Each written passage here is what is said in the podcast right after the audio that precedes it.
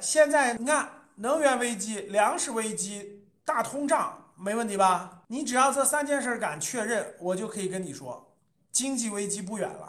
但是什么时候爆发，不知道。可能你某一天起来，也有可能快的话，今年年中；慢的话，明年年初都有可能啊。不敢确认，真不敢确认。但是还是维持我原来的判断，这三大危机后面就是滞胀，滞胀一段时间就是经济危机，你肯定会有经济危机。而且这次规模还小不了，呃，至少是零八年那种的金融经济危机，要不然就是全球性经济危机。但是现在现在不敢说啊，现在不敢确认什么时间，呃，多大规模。但至少大家都看到了，各种危机带着战争，对吧？能源危机、粮食危机、大通胀、战争都已经出现了，对吧？都已经出现了。那你说经济危机还能跑得了吗？跑不了了啊，只是时间问题，各位啊，只是时间问题。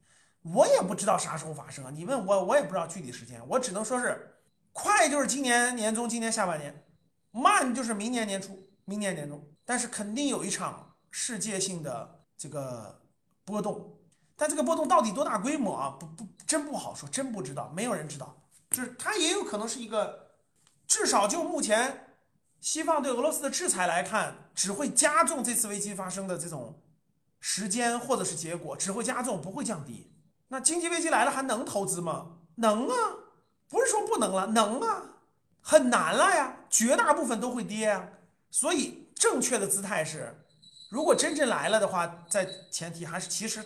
还是应该大多数人应该是，呃，其实还是应该少一点投少一点的啊，真的仓位要低一点，而且只有极少数的板块能涨，其他都是跌的，不用问。所以大多数人还是不不应该碰。为啥大多数人不让你们随便碰呢？那现在这个第一是只有少部分的板块能碰，第二大多数人其实不要，其实大多数人就不应别别碰股市了，就长定投指数基金吧。跌了我也买，对吧？经济危机了，它也跌了，我也买嘛，是不是？省得给你分析这么多，仓位要少一点呀，什么三层仓位啊，五层仓位啊，那大多数人也就那点小钱，对吧？你也不是个大几百万、大几千万的资金在股市里头，其实，对吧？然后波动一点点都那啥的，大多数人其实对你的影响并不大，对资产的波动性比较大，就资产这种上下波动比较，比如房价呀，比如说你买的股票的上下波动会比较大，普通人。如果你的这个工作不受影响的话，其实影响不是特别大。